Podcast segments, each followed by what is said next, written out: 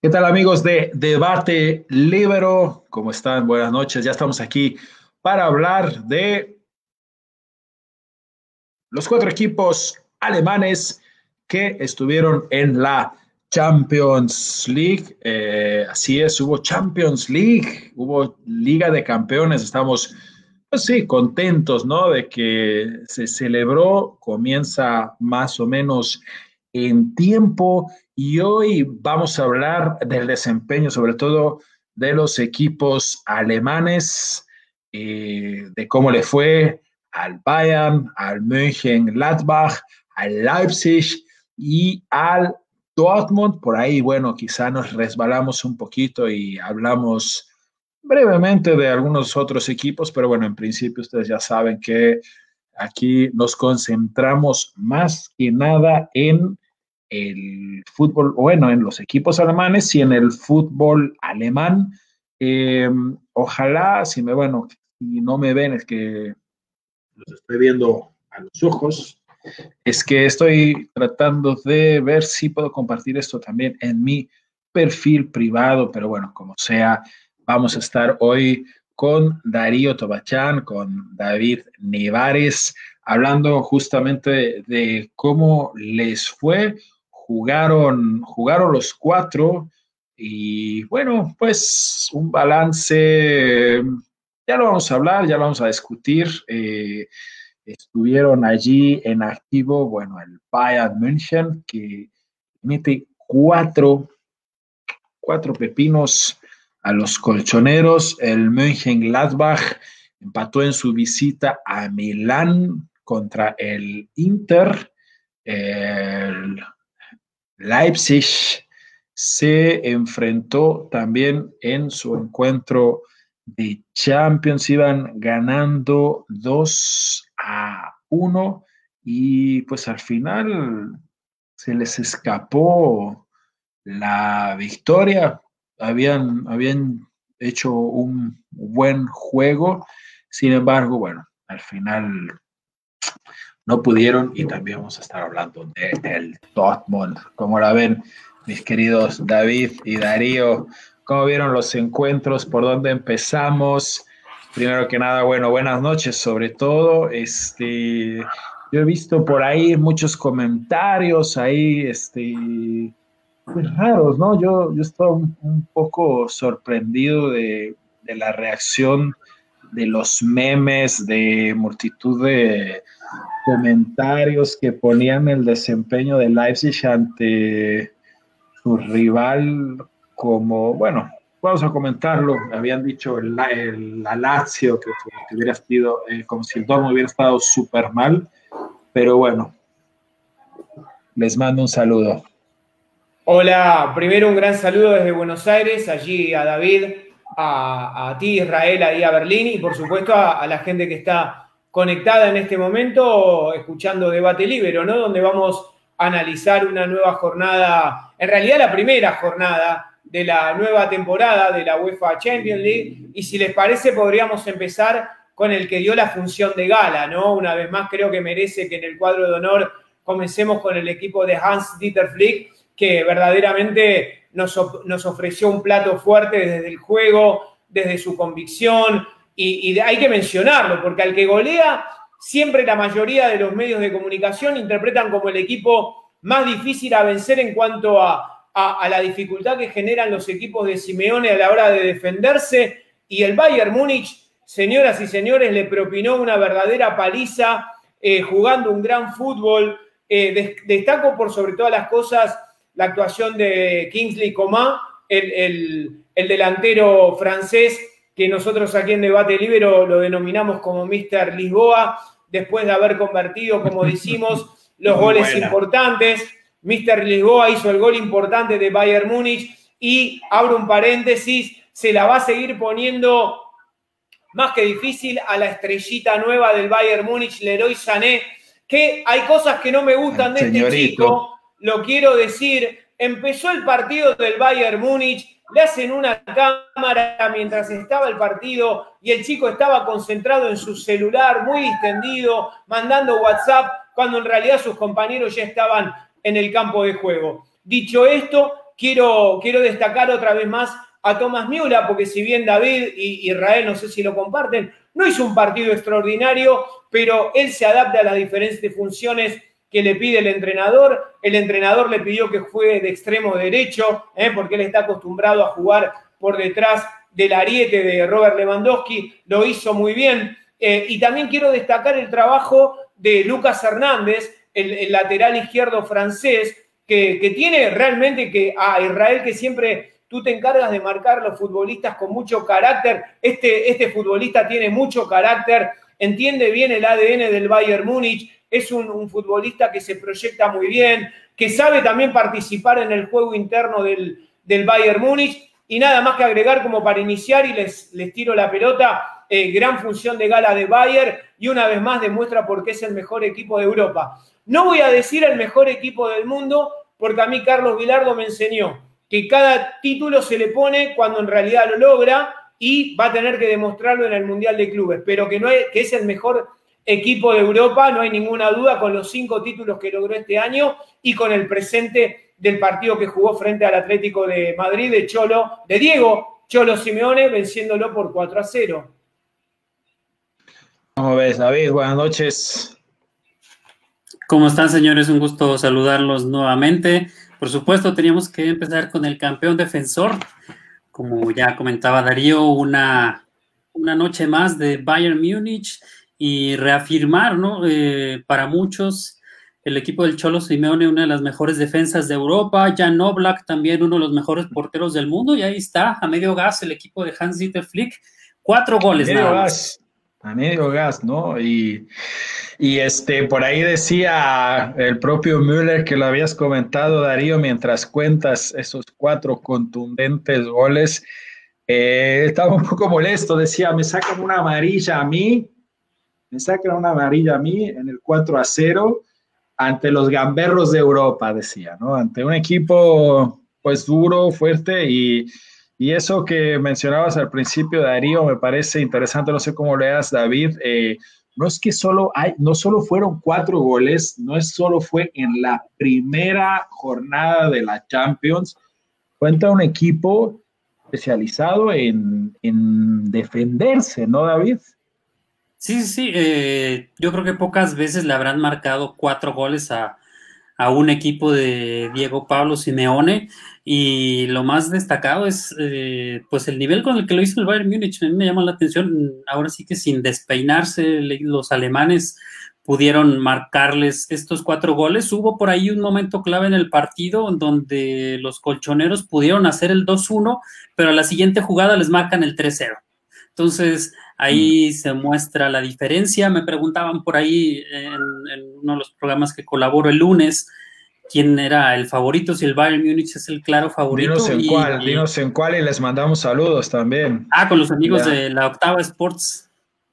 Para acá, Un gran saludo. Para México. Y bueno, sí, yo no veo ningún otro equipo eh, tan sólido como el Bayern, a pesar de lo que hemos comentado ya, a pesar de que no es un equipo perfecto, que no es invencible, de los problemas que ha tenido en este inicio de temporada, la goleada ante el Hoffenheim, pero es el equipo que a nivel europeo se ve más sólido, ¿no? Podemos hablar de una Juve eh, disminuida con un técnico novato como Andrea Pirlo, el Real Madrid que viene a la baja con todos los problemas, el Barcelona también con un proyecto nuevo, el City que siempre se queda ahí en el llamerito. Entonces el Bayern Múnich después de este 4-0 para mí eh, luce como el candidato más sólido para repetir el título, pero sabemos todos que en marzo viene lo interesante, ¿no? Cuando empieza la fase de eliminación directa y también comentar algo muy importante. Eh, con este partido, este, este 4-0 sobre el Atlético de Madrid, se convierte en el partido número 200 en que Manuel Neuer mantiene la puerta en cero.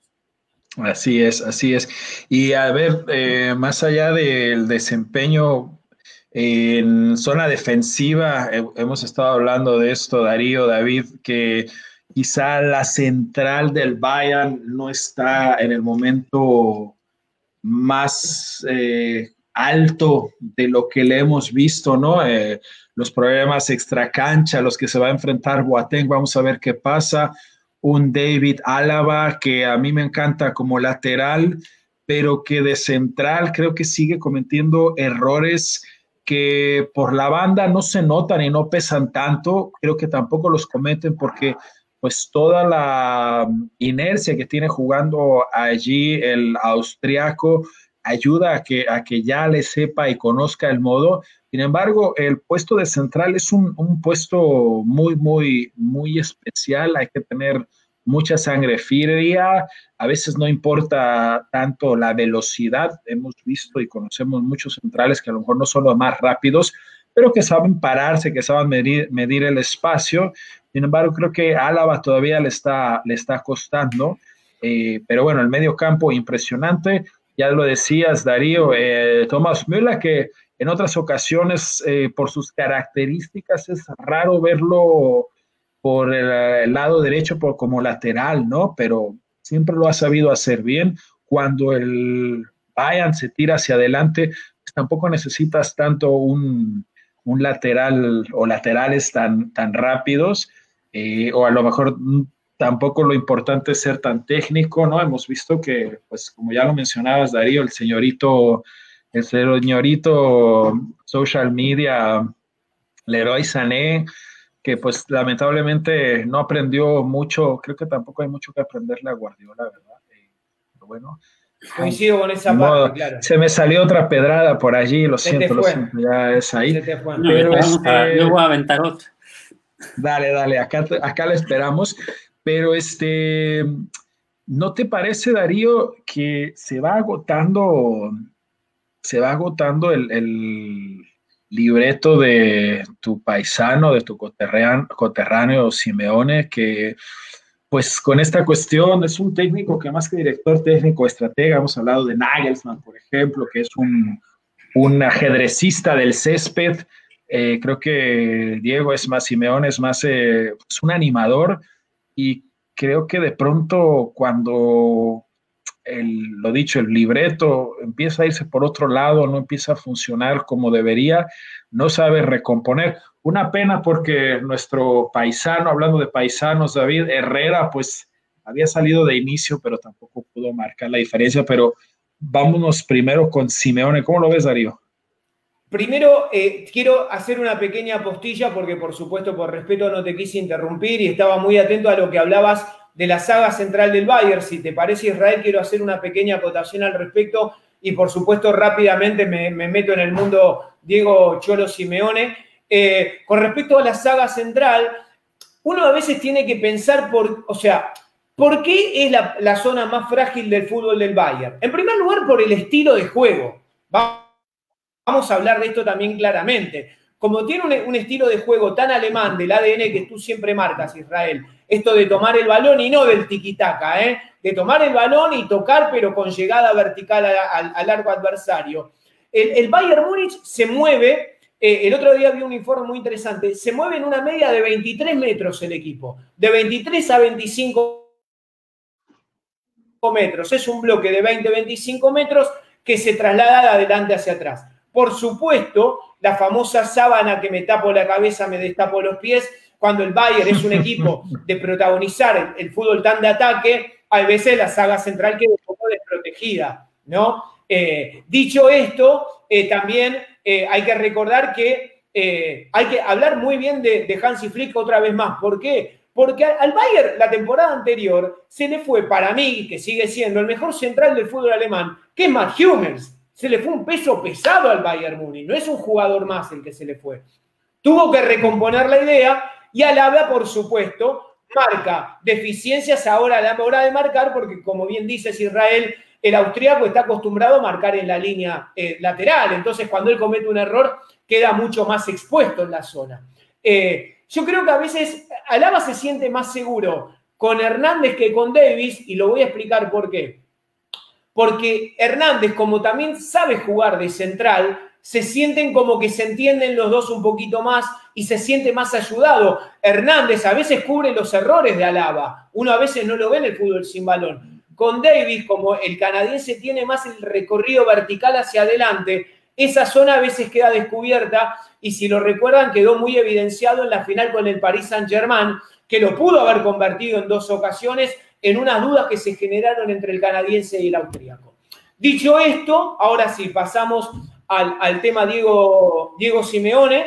Eh, yo digo de que el crédito, claro que sí que se le está terminando, y también su discurso se empieza a terminar, ¿eh? porque el discurso de Simeone de hace unos años atrás, me la arreglo con lo que tengo y con lo que mm. tengo puedo hacer lo que puedo, hay que decir que ya el Atlético de Madrid está pelando una billetera interesante cada vez que hay una temporada. Y si también uno mira los jugadores con, los que cuenta el Atlético de Madrid, tiene futbolistas para intentar otro, juego también. Y también para el, entrenador, digamos, si, si, si las últimas temporadas te diste cuenta que estuviste fallando en cosas, recordamos que eh, quedó eliminado por el Leipzig de Nagelsmann en la temporada pasada, digamos, también hay una lección ahí que no aprendió. ¿Está bien? Entonces, me parece, me parece que es hora que también Diego Simeone, yo entiendo que tiene su idea, su libreto, sus convicciones, eso no tengo dudas, ni tampoco me voy a meter en su terreno, como yo me voy a meter en el terreno de un entrenador, de un estratega que ha ganado Europa League con su equipo y que lo ha llevado a dos finales nada más ni nada menos que de Champions, no al Atlético Madrid. Pero también hay que hablar del presente y el presente está en alerta roja ¿eh? para el equipo de Simeone.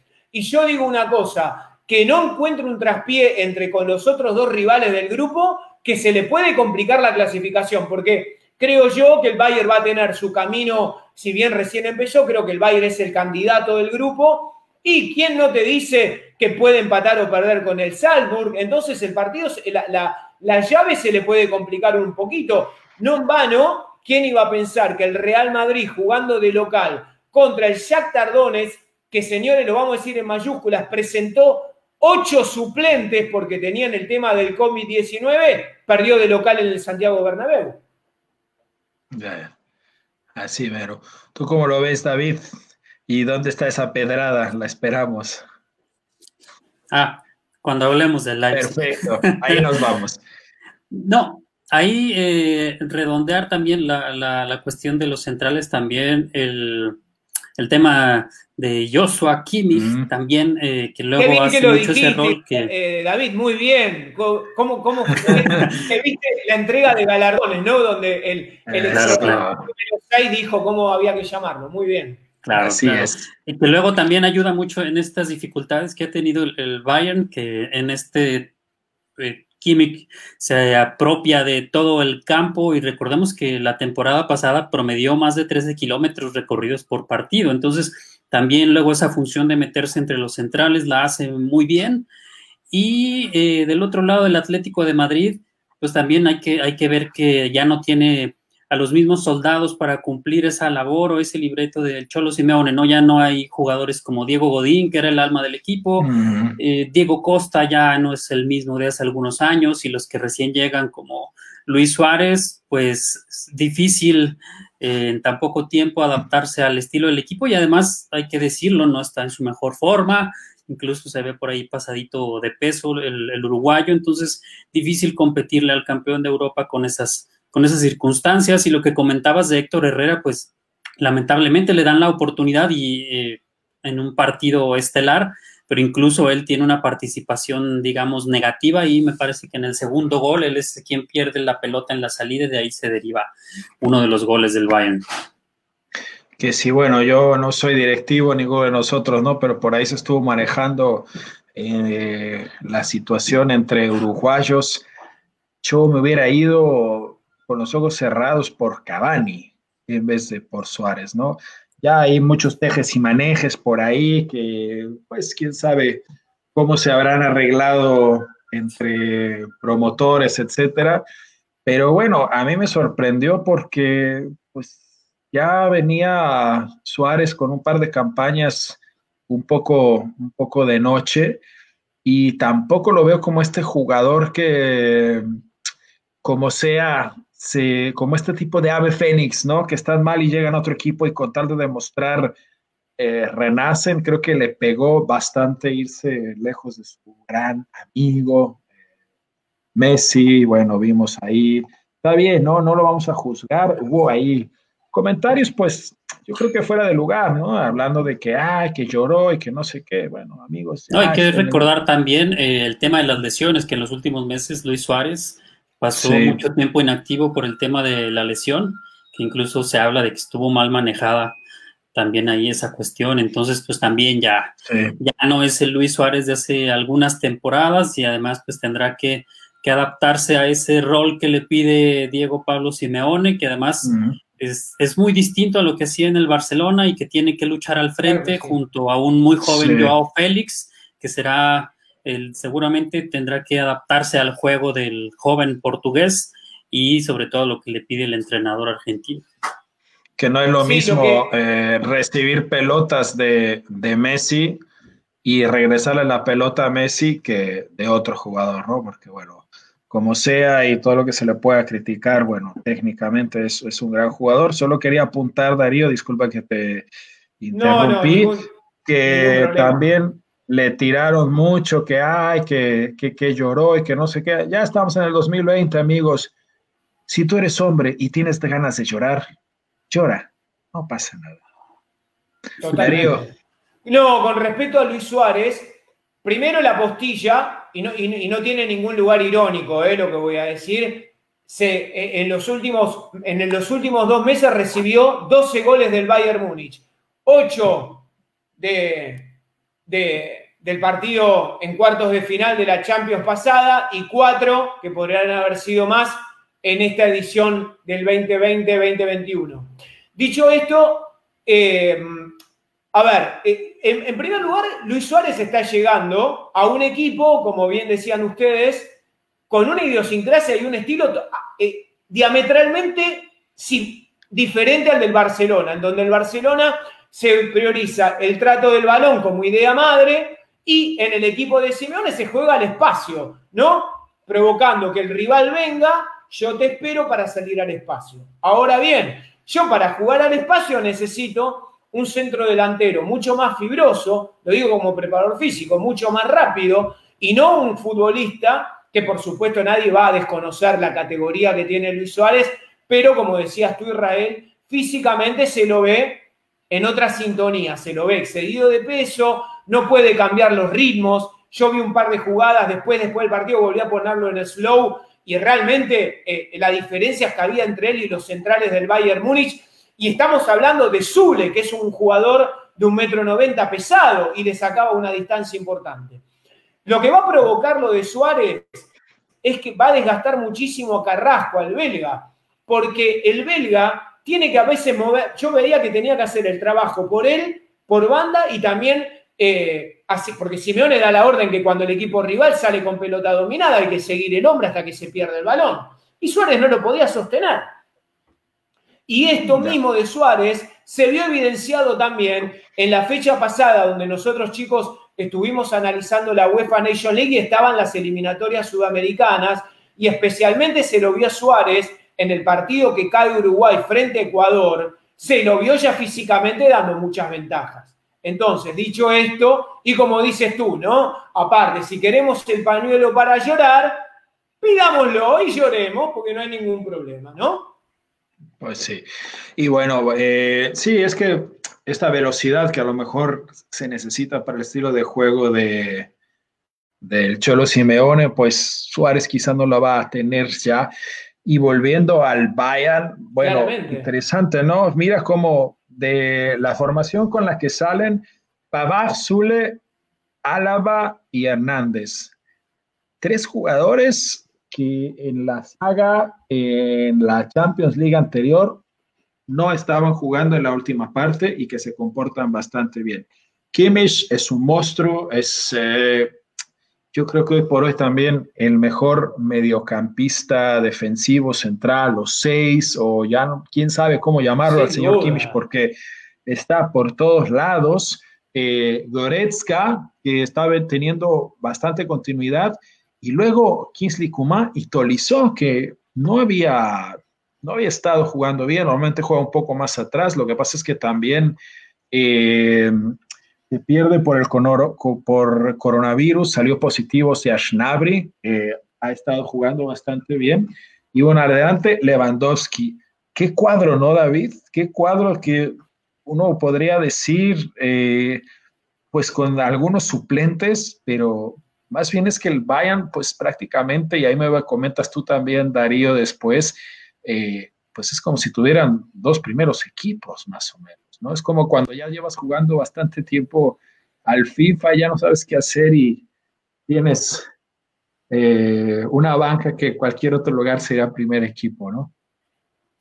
No, interesante sobre todo por lo que se hablaba al inicio de temporada tras las salidas de Perisic y Coutinho, ¿no? Que son salidas importantes, por supuesto, jugadores que fueron clave para eh, todos los títulos que logró el Bayern en 2020, sumándole también la de Thiago al Liverpool, pero eh, en este tipo de partidos, pues Kingsley Coman puede demostrar que puede tomar la batuta, ¿no? Y sobre todo ahora con la lesión de, de Leroy Sané, también ante la ausencia, como bien mencionas, de Serge Gnabry por coronavirus. Entonces, por fin pienso yo que esta temporada puede ser en la que pueda el francés consolidarse, ¿no? Ha ganado muchos títulos prácticamente cada de año. La cabeza, de la cabeza se lesionó, ¿de dónde estaba lesionado Sané? Ah, perdón, perdón. no, entonces eh, creo yo que, que, este puede ser el año de consolidación de Kingsley Coman, a pesar de que ha estado en París, en Juventus, en Bayern y en todos los, equipos en los que ha estado, ha ganado títulos en cada temporada, no ha logrado consolidarse, no ha logrado ser un titular indiscutible. Entonces puede ser este el año, incluso podríamos verlo también el próximo año si se consolida como titular con la selección de Francia en la Euro. ¿Cómo ves, Darío? Bueno, este, ya eh, casi nos aventamos media hora con el Bayern. Ahora después eh, nos vamos yendo a los que siguen, pero dinos, Darío. No, simplemente para redondear después del, aporte de, David, decir de que Bayer, lo que, lo que más rescato, ya lo he manifestado en otros debates, es el automatismo permanente en su, en su juego colectivo, donde lo más importante es la suma de partes y no los, los arrestos individuales, que este es el tema Deportivo Sané. Deportivo Sané acá no va a poder hacer nada de lo que decía con el señor Pep Guardiola. Le van a decir, señor, al banco de suplentes, porque acá eh, todos colaboran para el equipo. Y cuando digo todos, es todos, desde el máximo estandarte como Lewandowski hasta Alfonso Davis, que es de la camada nueva. Lo que más rescato de Bayern son las sociedades que se arman dentro de un partido. Kimmich, Hal esa es una sociedad inquebrantable. Se miran, se hablan. La otra sociedad, Müller, nuestro amigo Müller y Robert Lewandowski, es otra sociedad que no falla. Son esas sociedades, César Luis Menotti siempre decía en su, en su libro Cómo ganamos el Mundial 78, hablaba de las sociedades, que él trataba de armar sociedades dentro de su selección y eso se ve en el equipo, donde el máximo responsable es el entrenador Hansi Dieter Flick. Dicho esto, lo conecto rápido. Esta versión del Bayern, después podemos debatir en otro, en otro debate libero cuál nos gusta más, pero lo más parecido al de Henkes 2013. El Bayern de Henkes 2013 tenía esto, las sociedades y tenía los relevos que tú marcas, tenía dos equipos en uno. Cuando jugaba Cross y salía entraba Javi Martínez, cuando salía Mario Gómez entraba Mansukic, cuando salía Riverí ingresaba Shakiri, tenía relevos permanentes, donde salía Dante entraba Bastuber, tenía casi dos equipos, por eso aquel equipo logró todo. Y este equipo también está logrando todo. Aquel equipo lo que ganó, a diferencia de este que todavía no lo consiguió, es el Mundial de Clubes, que seguramente no tengo dudas que lo va a conseguir, ¿no? No sé cómo lo veas, pero esa, ese redondeo que hiciste me encantó, Darío, porque es que, bueno, nos habíamos mencionado, creo que de, de, estábamos hablando de varios jugadores, David, y al fin y al cabo, bueno, si te pones a pensar, a ver, ¿En dónde están los, eh, los Mbappés? ¿En dónde están los Messi, los Ronaldos?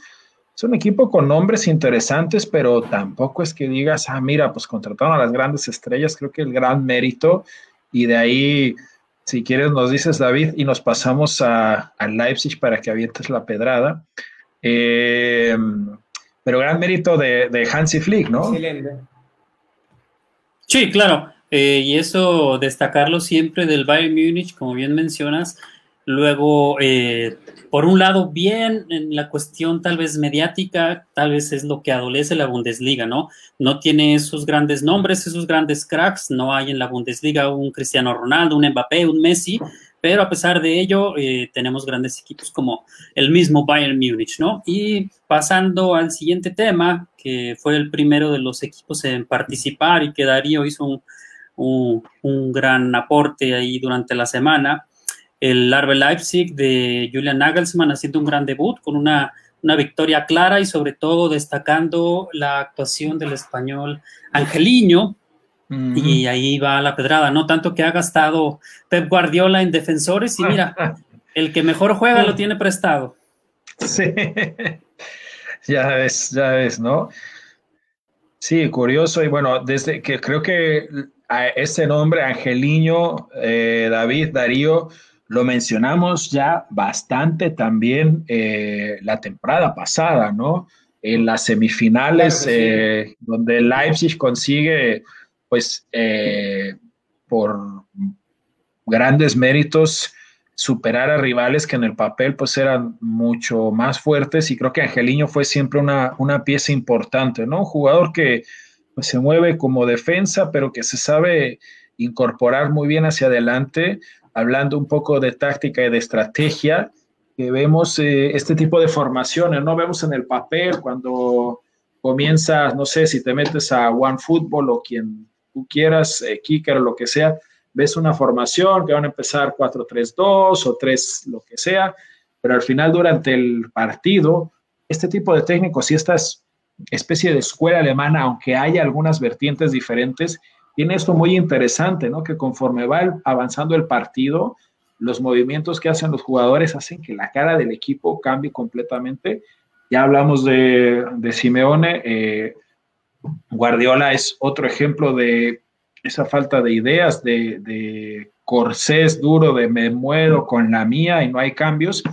Y bueno, el señorito Julian Nagelsmann nos sigue sorprendiendo sigue jugando de forma espectacular y lo dicho, ¿no? Hay que poner en contexto, el Bayern le mete cuatro a un, a un rival difícil de anotar goles.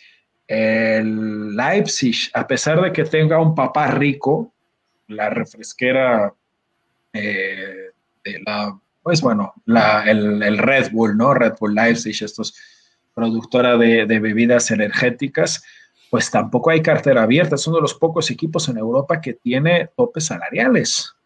Claro que sí, claro que sí. Eh, con respecto al, al, Leipzig y su partido, eh, la mención, ¿no? Otra vez la de Angelino, que lo hemos mencionado en, durante la semana en Debate Libero. Eh, es un jugador indescifrable, señores. Y esto es un mérito pura y exclusivamente de Julian Nagelsmann, porque su punto de partida es la banda izquierda pero rápidamente es un futbolista muy inteligente porque encuentra los huecos y los espacios y también ahí hay un trabajo del entrenador, porque para que un futbolista encuentre espacios, determina que un compañero se lo fabrica, porque uno tiene que ver el fútbol sin balón y el trabajo que hace Poulsen, el dinamarqués, el que hizo el trabajo que hizo Poulsen es extraordinario. Tomando, o sea, él hacía, hacía, eh, hacía creerle al rival que el, Leipzig iba a jugar con él como referencia y él se movía permanentemente por el fuente de ataque para generar ese espacio donde apareció el gran futbolista español. Rescato por sobre todas las cosas, vamos a empezar de atrás para adelante porque empecé hablando de Angelino, pero yo siempre digo de que yo me siento seguro cuando tengo un buen portero y Gulagi siempre responde. Es un arquero sobrio, que a veces al Leipzig le atacan dos o tres veces por partido, pero él está en el lugar que tiene. Lo que pasa que Gulashi no tiene marketing, Gulashi no tiene un corte de pelo maravilloso, ni tiene un físico extraordinario. Entonces, como él no vende tanto desde su imagen, no se lo nombra tanto, pero es para mí, por supuesto a Neuer ya ni lo nombro, porque es extraordinario. El muro es una cosa de locos, pero Gulashi sin duda está entre los mejores porteros de la Bundesliga. Me ha gustado mucho el trabajo de Campbell, incansable. Y ya lo quisiera el Dortmund, ¿no? Que diría yo. claro que sí, que ya vamos a tocar ese tema, pero, pero rescato mucho el trabajo de Campbell en el centro del campo, eh, jugando realmente de manera inagotable, siendo el socio del que lo necesita. Me gustó mucho Forsberg, que volvió de una lesión, el sueco se lo ve mucho más joven, mucho más suelto, inclusive creo que la partida hay que mencionar del mejor jugador que tenía el RB Leipzig, que es Timo Werner, que fue al Chelsea, eh, generó también un compromiso diferente de otros jugadores. Forsberg ahora se conecta muy bien con Angelino, con Poulsen, y eso genera un sistema colectivo donde rescatamos y mencionamos una vez más, para, para cerrar la idea personal, a Julian Nagelsmann como un extraordinario estratega que tiene muy poquitos años dando vuelta y realmente es una referencia ya en el fútbol alemán, no tengo dudas de eso. Este Camper, seguramente, David, tú te acuerdas de él cuando estaba allá en Leverkusen con Chicharito. Un cambio impresionante, ¿no? Digo, físicamente también, o sea, se cambió el corte de pelo, se dejó la barbita. Tenía cara como de niño bueno, como de que no se enteraba de nada. Y ahora, no solo, o sea, tiene este porte mucho más importante, esta mirada un poco más de, de killer o de, central malo, que es lo que se necesita en esa posición, o sea, no malo de que no sepa jugar, sino de malvado. Este, creo que también lo quisiera el Dormo.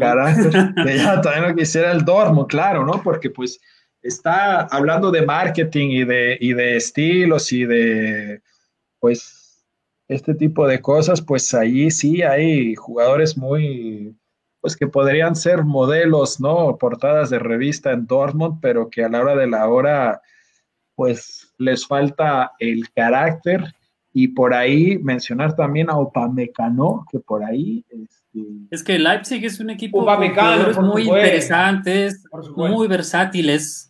Entonces, eh, hay que ponerle mucha atención al equipo de Julian Nagelsmann. Ya hablaban de algunos como Peter Gularchi, que para mí sin duda es top 5 de la Bundesliga. Eh, todo el aparato defensivo es muy interesante con Angeliño, con Upamecano, con Klosterman, el medio campo, no se diga, con Savitza, con Kevin Campbell. Y si hablamos ya en la parte ofensiva también, a mí me gusta muchísimo el español Dani Olmo, que también se está volviendo un jugador muy importante en la Bundesliga, no solamente del equipo. Y eh, pues este renacer de Emil Forsberg después de las lesiones, eh, también el protagonismo que le da el equipo, esto sobre todo que le da Julian Nagelsmann tras la salida de, de Timo Werner, eh, Yusuf Poulsen, que es el jugador que viene desde, la, desde las divisiones inferiores eh, con el Leipzig, desde, las, desde la quinta división, viene ascendiendo con el equipo, es un, es un referente del club y por eso le han dado la capitanía y además esperando también a que el noruego Alexander Sorlot pueda explotar todas sus condiciones y el Leipzig yo creo que va a ir haciéndose un equipo cada vez más interesante de seguir eh, en esta temporada. Y recordemos que van de, primeros en la Bundesliga, ¿no? Digo, muy pegaditos con el Dortmund que tiene a Witzel, que pues sí, parece modelo de revista, pero que poco carácter muestra. Y vamos hablando de, de carácter, pues vamos a saludar a Dami de Luca, que nos dice, hola amigos de Debate Libero en esta jornada de Champions con respecto al Bayern, demostró su supremacía ante el Atlético, hablamos de esto, estamos de acuerdo mi querido Dami, pero el Dortmund con su gran equipo veo fallas en el planteo Lucian Fabre, de Lucian Fabre. ¿Qué opinan? Te mandamos también a ti un gran saludo y ligamos con Ian, que siempre le digo Ian, pero ya me corregiste, es Ian. Eh, buen debut de todos los equipos alemanes en Europa. A ver si alcanzamos a hablar también de la Europa League. Sobre todo, qué lindo haber visto a Leverkusen jugando la manera que jugó, golea. Vayan, como ya dijeron, pasando por arriba a un equipo duro. Una lástima el PVB, que decepcionó a todos. El problema parece Fabro, pero ¿cuáles creen ustedes que son las causas del problema de Dortmund? Saludos. Yo quiero apuntar, vi por muchos lados. Eh, ya ustedes me dirán, queridos. Yo también me apuntalo, mira, eh... digo, yo también me apuntalo ahí, eh, que le tengo unas ganas al Dortmund, estoy ahí agazapado. Sí. Eh. Le tengo, a Fabré le tengo unas ganas, sí, claro que sí. Yo, este, yo no lo vi.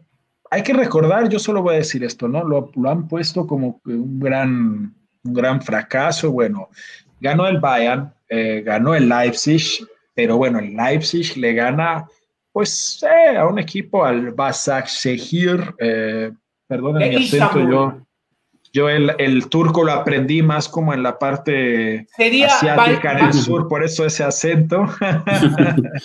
eh, Israel, yo soy, mi apellido descendiente de armenio, voy a decir, Hayereno, esto significa yo hablo muy bien el armenio. Tenemos cierta, cierta similitud eh, en cuanto a la fonética y es Basak Sheir el equipo, así se, pronunciaría. Bayak, Bayak, la, S es una sh, ¿entendés? A la hora de pronunciar. Y se. Bayak Sheir. Başakşehir de Istanbul. Istanbul sería la Başakşehir. Pues el Başakşehir, que es un equipo. Exactamente. Muchas gracias. Lo vamos a apuntar para. Turco. Por ejemplo, sí, en, para por ejemplo, eh, chicos, amigos. en el armenio. Eh, por ejemplo, en el armenio, en el idioma armenio, tenemos la sh como, letra, entonces se nos hace un poquito más fácil la, la parte de la fonética, ¿no? Con respecto al, al, equipo de, de Borussia Dortmund, yo lo eh, apunté. Solo, eh, solo déjame terminar que lo que yo decía es que lo han, tirado mucho. Ay, perdón. Pero ojo, ojo, perdió contra la Lazio. Y la Lazio, señoras y señores, que no están siguiendo la Serie A, no es un hueso fácil de roer. Adelante, Darío. Es un equipo difícil. Por supuesto que sí. Primero, antes de hablar del equipo de Fabré, quiero hacer una pequeña mención. El equipo de Simón Inzaghi es un equipo muy bien equilibrado. Es un equipo que trabaja muy bien el balón detenido. Es un equipo que juega muy bien al espacio. Quiero, quiero destacar en el equipo de Simone Inzaghi la, la, gran, eh, la gran producción de Inmóviles. Giro Inmóviles jugó un partido sensacional. Es un futbolista realmente, aparte es un líder natural del equipo, se lo ve compenetrado con el equipo desde el juego, pero desde el liderazgo. Eh, y a mí particularmente es un sector que me interesa muchísimo. Como siempre hablamos, lo que le falta a la selección alemana, futbolistas con carácter. Me gusta el jugador con carácter. Eh, después, eh, Savic había establecido un duelo con el modelo exclusivo. Tiene un modelo exclusivo, el Dortmund, se llama Witzel, señores, y es de origen belga. Él está muy preocupado por su look que su afro esté bien armadito antes de los partidos, que se vea bien sus ojos claros, que se vea bien toda su estética, ¿eh? que no voy a dejar de reconocer todo su lenguaje corporal, toda su estética y su manera de mover la cabeza, porque a veces los futbolistas juegan con eso y saben que vende, pero, pero perdió todos los duelos con Savic, los perdió todos. ¿eh? Hubo un duelo ahí que los perdió absolutamente todos. Dicho esto, paso al equipo más exclusivamente de Lucien Fabré. Eh, a mí, sinceramente, creo que como a Simeone se le agotó el crédito en un montón de cosas, a Lucien Fabré se le agotó el 3-4-3, chicos. Basta del 3-4-3. Defiende muy mal el Dortmund con el sistema de 3. Mm. Le ganan los espaldas a los externos y quedan mano a mano. Se le vio en el tercer gol del de la Lazio. Y quiero hacer una mención. El tercer gol de Lazio viene por un futbolista también, que tiene la línea del héroe Sané, que se llama Jackson Sancho, señores, el inglés, que es un jugador talentoso, pero así de talentoso es indisciplinado tácticamente y juega para él. Él está muy pendiente de todo lo que haga él y deja a maltraer al equipo. Una jugada individual mal jugada terminó en una contra maravillosa, que si, los si hay alguien que hacen bien los, los contraataques son los italianos, que son los número uno, eh, a mí el 3-4-3 me parece. Surprise, surprise. O sea, debería, debería haberlo sabido Fabre que no podía dejarse con esto. No puede dejarlo. Y a mí me parece que el 3-4-3 es un sistema que ya caducó en el, board, en el Dortmund, porque evidentemente, pero no porque lo digo yo, porque lo dicen los resultados y porque lo dicen los goles que le convierten. Eh, y después particularmente me gusta en el, en el descuento del Dortmund, que yo pensé que se metía en el partido el del cuento del Noruega Holland, que es una topadora, señora. Define como una topadora. Es una topadora en movimiento, se llama Holland y la topadora juega en, en Borussia Dortmund. Creo que, y una vez más, y termino mi, mi, análisis del partido, y una vez más decepciona Marco Royce, un futbolista que siempre nos deja en duda. Es el jugador que yo particularmente cuando me mm. siento me ilusiono agarro un rico dulce para acompañar el partido y me doy cuenta que el dulce ni me lo como porque realmente me fastidia sus caras, sus gestos, su complacencia y su falta de compromiso para el partido. Muchas veces lo veo. porque Israel, tú lo mencionas, cuando a veces las cosas no te salen, pero bueno, me comprometo, colaboro, discuto, hablo, él está fuera del partido, no aporta nada desde el juego y no aporta nada desde el carácter tampoco. Y el Jadon Sancho, no sé cómo lo veas, David, de pronto a veces, como decías, ¿no? Un poco al estilo deportivo Sané, un poco, si Sancho dedicar un poco más a, nutrir a, a, Holland, quizá otro gallo cantara, ¿no?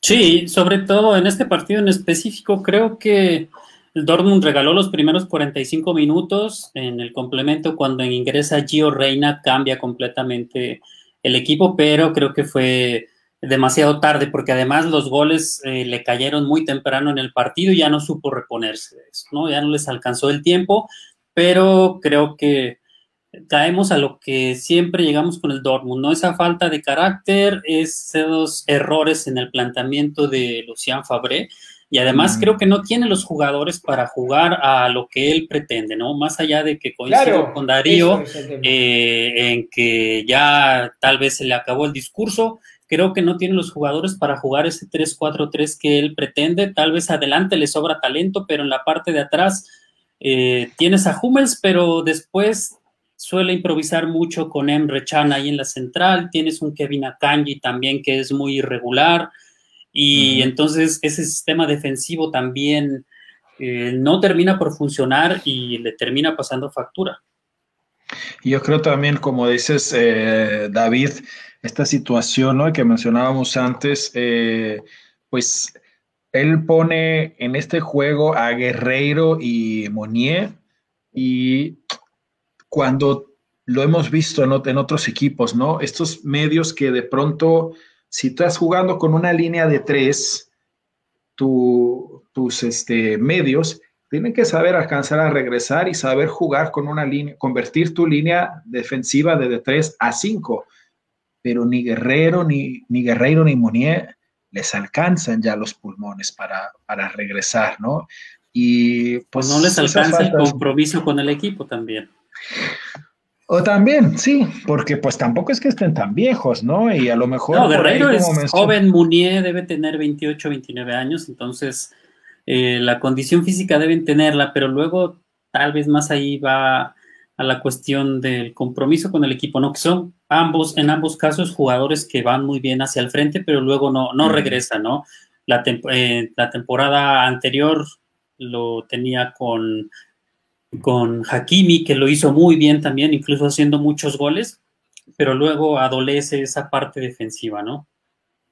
Y ahí cuando, por ejemplo, tú tienes un arquero como Oblak o Black, como Gulashi, pero pues creo que Hits tampoco ha logrado ser eh, el relevo que, se estaba esperando. Ha sido... Hits ni Burki ni Burki, ha sido como el calvario de, un equipo que quiere ser grande y que no tiene un, arquero de un equipo grande. Por ejemplo, a diferencia del Bayern Múnich, por ejemplo, cuando hay algún error de los centrales o está muy adelante el equipo, sale Neuer jugando de líbero y te revienta la pelota o la controla, empieza una nueva jugada, ¿no? Cosas que, por ejemplo, el Borussia Dortmund no tiene ni siquiera esa tranquilidad de ir hacia el frente, porque sabemos que Burki y, también el caso de Hitz son dos arqueros que no le dan garantías a su equipo.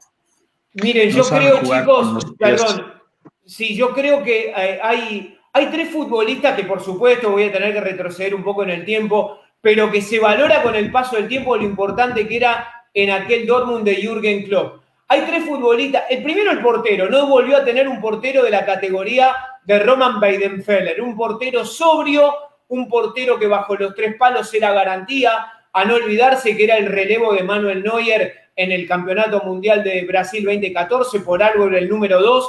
Eh, quiero rescatar otro de los futbolistas que se los menciona poco porque no tenía marketing y era Subotic, un futbolista importantísimo en el esquema de Jürgen mm. Klopp, eh, que le daba ese pase de inicio y también que era una muy buena, hablando otra vez, hablando de las sociedades, era el socio ideal de Hummel, que Hummel no, no, termina de encontrar su socio. Paréntesis, espantoso cuando se le ocurre a Fabré colocar a Embre Chan de central, espantoso lo mismo que Lev. Eh, y, por supuesto, eh, Ilgan Gundogan, que está con, con el amigo de Israel de Esa, que está con Pep Guardiola en, en Manchester City, era otro jugador importante porque era el péndulo de salida de juego. Eh, Gundogan es otro guerrero, es otro jugador que no juega para la tribuna como Witzel, es un futbolista que, que, se compromete con el equipo, es un futbolista que grita, que se enoja, que sabe mucho con la pelota, pero que tiene mucho carácter. Eh, yo creo que el problema del portero es un problema grave que tiene el Dortmund, que no lo puede solucionar desde tiempos de Weidenfeller en esta parte, y va a seguir padeciéndolo. Lo va a seguir padeciendo porque yo recuerdo perfectamente eh, algo muy interesante que había dicho David en el, en el programa del debate cuando Bayer derrotó 1 a 0 a Dortmund en la temporada pasada con aquel gol de Kimmich y cuando todos hablaban y hablábamos, porque yo también me incluyo, hablábamos de la gran definición de Kimmich, porque por supuesto lo fue, pero ahí hay una complacencia como lo marcó David, que fue uno de los pocos que lo escuché en los medios con respecto al portero, ¿eh? que jugaba un paso adelantado ¿eh? y, que, generó esa posibilidad de gol. Entonces, esta es una, es que está, viene, viene pasando eh, jornada tras jornada en el Dortmund. Y bueno, yo creo que ese péndulo, como nombré, Weidenfeller, Subotic y, y Ilgan Gundogan son tres futbolistas que los padece en ausencia el Borussia Dortmund y no puede reemplazarlos definitivamente al, al momento, ¿no? Y de esa misma época de Jürgen Klopp, también agregaron un histórico que también le aportaba mucho carácter y sobre todo solidez al medio campo, Sebastián Kell. Mm, sí, sí. Sí, ¿no? Y bueno, hablando ya. Sebastián Kell, un histórico, por supuesto que sí. sí. Imagínense al Dortmund con un arquero como Handanovic. Y Sommer no lo hace mal, ¿no? Ya para irnos a la recta final, el encuentro del Gladbach, que no ganó, pero bueno, ir a San Siro o Almeaza. Vamos con los potros. Almeaza ese día. Eh, no es poca cosa, ¿no? Una ausencia larga, larga noche la que cayó en Milán. El Inter eh, tenía tiempo de no estar en la máxima competición europea. Y bueno, empatan ante un equipo que pues en el papel se antoja, se antojaba mejor. Y hablando de grandes entrenadores alemanes, Marco Rose, a mí me encanta. A ver si un día tiene los recursos para aplicar ese fútbol de presión alta, de gegenpressing, de correr tanto como le gusta y, si puede perfeccionar este estilo. Decilo de nuevo, me encanta, me encanta cómo lo pronuncias otra vez, decir gegenpressing, me encanta, me encanta cómo lo decís. El gegenpressing, el gegenpressing que le, que le rompió a varios jugadores. le rompió a varios jugadores la, temporada pasada. Se les tuvo varias, varias, lesiones, pero hablando de defensas, bueno, Guinta, gran nivel, sigue, sigue jugando bien. Después de la buena eh, actuación que tuvo en la fecha FIFA. Sí, sí. sí eh, Kramer es otro eh, jugador que me gusta, emboló y plea. O sea, yo, quiero agregarte Quiero, quiero agregar unas cositas, Israel, con respecto a los que mencionaste. No voy a, no voy a, no voy a volver a mencionarlos porque los nombraste perfecto, hasta por orden me gustó. Eh, Christoph Kramer jugó un partido sensacional, sensacional perdón, como equilibrio, como péndulo en el eje. Eh, quiero rescatar varias cosas del, equipo de los Potros. En primer lugar, como siempre hablamos, cuando uno no tiene tantos recursos como Bayern o como Dortmund, hay que rescatar el trabajo de los entrenadores. Marco Rose es uno de los grandes entrenadores de la Bundesliga, no tengo duda, y me atrevo a decir de Europa, es un entrenador. A mí cuando un equipo tiene, eh, juega lo que quiere el entrenador, habla muy bien del entrenador. Dicho esto, me gustó mucho el partido de Hoffman, el autor del segundo gol del equipo de los Potros, definió muy bien. Eh, me gustó mucho Liner por banda derecha, incansable le ganó la espalda a su rival todo el tiempo y hubo un duelo muy interesante en la mitad de la cancha que fue entre el chileno Arturo Vidal y Nauhaus, el jugador que está convocando Joaquín Leve en la selección y los duelos lo ganó Nauhaus, me, me, gustó muchísimo el futbolista del equipo de los Potros. Con respecto al Inter de Milán, eh, el equipo de Antonio Conte también. Mucha figurita, mucha figurita, pero no termina de encontrarle el rumbo un equipo que termina dependiendo siempre pura y exclusivamente del ropero Lukaku, este animal del área, este depredador del área, ¿no? Que cada pelota, que uno, que, el segundo gol, que fue una pena porque el gol de, Hoffman fue en el minuto 87-88, tenía tiempo para poderlo cerrar y en un balón detenido Bilardo decía, no aviven a los giles, el fútbol es para los vivos. Se, desatendió y apareció Lukaku. Si hay una pelota detenida, el primero que tengo que tomar es a Lukaku. Después me preocupo del resto. Así lo empató, pero más allá del empate, rescato eh, lo que te marqué, Israel y David, pero eh, rescato un punto importante, porque si antes del torneo eh, se sentaba con este bolígrafo Marco Rosa a decir dónde podía perder puntos o ganar, por supuesto que uno de los puntos perdibles era una derrota de visitante con el Inter, lo pudo haber ganado, puede tener un poquito el sabor de la derrota porque la victoria la tenía ahí al alcance de las manos, pero bien por el equipo de los Potros, un pulgar arriba para mí, para el equipo de Marco Rose. Y se lleva un puntito y con Rose eh, le hace honor otra vez a su apodo, ¿no? A los Potros. Es un equipo bonito de ver. David, estamos en los últimos cinco minutos. Expláyate y despides el programa al final. Sí, complementar esta, esta idea del técnico Marco Rose, también muy al estilo, a mi gusto, de Marcelo Bielsa, un técnico que logra exprimirles y sacarle todo el jugo a cada uno de sus jugadores y sobre todo implantar su idea de juego, ¿no? Entonces a mí me gustan mucho los técnicos que con lo que tienen logran hacer lo que ellos pretenden, ¿no? Eso por un lado, eh, también yo creo que ese sabor amargo por el gol prácticamente en el minuto 90, que pudiendo ser tres puntos, eh, pues ese sabor amargo para los alemanes. Sin embargo, por lo acontecido en el grupo, pues un, empate es bastante valioso, sobre todo eh, por la derrota del Real Madrid, aunque eh, pues ahí pensaríamos que el Shakhtar es el rival directo, ¿no? Que en teoría lucen como los dos rivales más débiles del grupo, entonces ahí se puede complicar un poquito incluso la lucha por ese tercer lugar que los ubicaría en la UEFA Europa League, pero al final de cuentas creo yo que es es un empate positivo y que les puede dar mucha confianza para el resto de la competencia. El grupo, yo creo que ahora va a ser el, grupo de la muerte, sorpresivamente, ¿no? Porque quien hubiera dicho del Donetsk, creo que es el que más se va a apretar de todos, pero vamos a ver, Dortmund. Sí, el creo ya, y creo que, bueno, de todas formas el Dortmund todavía, todavía tiene tiempo, lo dicho, la Lazio es un equipo que ha estado jugando bastante bien. Curioso que, pues dicen por ahí que para que, ¿cómo era? Que para, que la cuña apriete tiene que ser del mismo palo, eh, inmóvil. ¿Se acuerdan que en algún momento vistió de aurinegro? Nunca, nunca pudo destacar ahí. No es peor cuña que la del mismo palo. Ahí está, esa es la frase. Sí. Pero bueno, vamos a ver. que la del mismo palo, esa es la frase. Ahí está. Sí. Y el fin de semana, bueno, se nos viene, se nos viene Bundesliga. Nos vemos el domingo, ¿no? Sí, sí, sí. Ya inició la jornada 5 el, día de hoy con el empate entre Stuttgart y el Köln, 1-1. Y vamos a tener que hablar eh, calientito, señores y señores. El derby. Derby, el derby de derbis, el verdadero no sé cómo lo ves tú, cómo dirías, David, eh, que viste acá, Darío. Pues acá le dicen que es el verdadero clásico de Alemania, ¿no? Pero bueno, claro que sí. es que lo el clásico de Nordrhein-Westfalen. Pronósticos. Ya lo, comentaremos el, el, domingo. ¿Quién se moja? ¿Quién se moja? Es que luego, luego, se te vienen a la mente esa, esa remontada de, del Schalke del 4 a 0 Sí. Se vienen a la mente esas y después de los 45 minutos que tuvo el equipo de Fabré en Roma, luego te hacen pensar si se puede acabar la mala racha del Schalke, ¿no?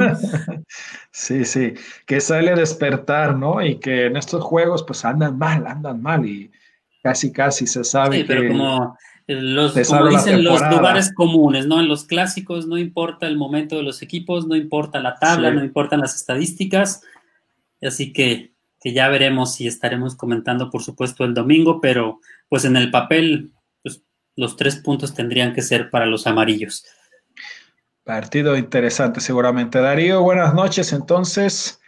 buenas noches y decirle un fuerte abrazo y decirle a, nuestros seguidores del programa Debate Libero que también pueden escuchar, porque a partir de la jornada 4 pueden, pueden escuchar Debate Libero en plataforma de Anchor y por supuesto, más importante aún, en Spotify. Ya estamos en Spotify como Debate Libero. Allí nos pueden buscar y también quien esté manejando y no pueda ver el programa en vivo, ¿eh? porque es un buen momento, o quien salga a correr y hacer running, o, por supuesto que sí, ahí se ponen los auriculares y mediante Spotify pueden escuchar nuestro análisis, que no es más ni menos que debatir, intercambiar. Acá nadie tiene la, verdad absoluta de nada, sino se trata de intercambiar ideas y siempre son bienvenidos. Siempre agradecemos y les envío un gran saludo a Ian y a Dami, que siempre tan activamente participan del programa y se involucran, y con preguntas tan interesantes con conocimiento de causa, ¿no?